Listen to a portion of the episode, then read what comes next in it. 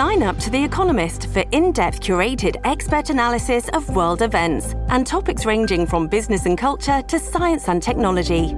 You'll get the weekly digital edition, online only articles, curated newsletters on politics, the markets, science, culture, and China, and full access to The Economist Podcast Plus.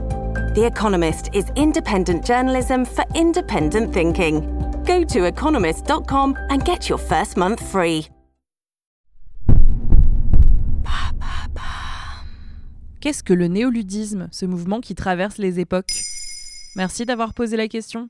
Selon l'INSEE, en 2022, 77% des Français possédaient un smartphone.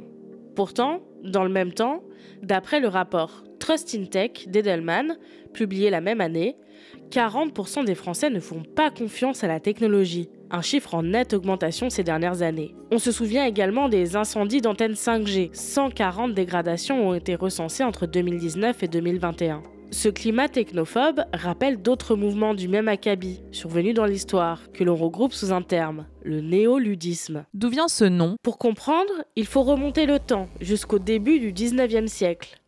C'est à cette époque que l'historien Edward P. Thompson a pour la première fois parlé de ludisme, pour évoquer un conflit social entre des artisans tisserands anglais et leurs employeurs les responsables des manufactures souhaitaient remplacer la main-d'œuvre humaine par des machines, et les artisans ont donc décidé de briser ces nouveaux outils.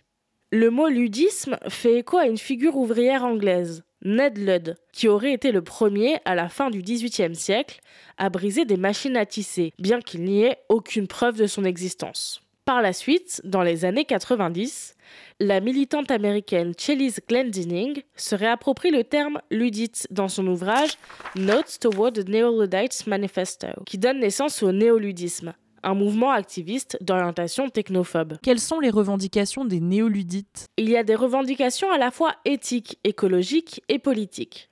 D'un côté, ils mettent en avant le fait que la technologie est très énergivore et particulièrement gourmande en énergie fossile, ce qui est nuisible pour l'environnement. Il cite également des problèmes éthiques et politiques liés au fait que la technologie nous serait imposée, sans qu'on ait le choix de l'utiliser ou pas, par exemple via le nucléaire et même le biométrique. Dans l'Obs, l'historien des sciences et techniques Guillaume Carnino explique qu'aujourd'hui, les revendications néoludites se basent sur le fait que la technologie maîtrise la vie quotidienne et non l'inverse. Aujourd'hui, la machine remplace les activités de la vie quotidienne. On ne peut plus s'orienter sans GPS, communiquer avec ses amis sans téléphone ou ordinateur. Mais sont-ils regroupés Et ont-ils des modes d'action communs? En vérité, pas vraiment.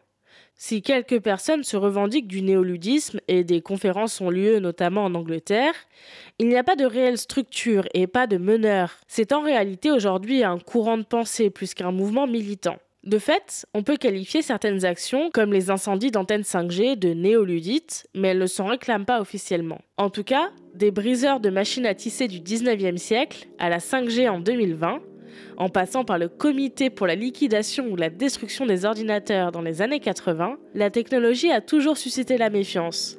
Et pourtant, plus le temps passe, plus elle devient difficile à esquiver. Voilà ce qu'est le néoludisme. Maintenant, vous savez, un épisode écrit et réalisé par Mayel Diallo. Ce podcast est disponible sur toutes les plateformes audio. Et si cet épisode vous a plu, n'hésitez pas à laisser des commentaires ou des étoiles sur vos applis de podcast préférés.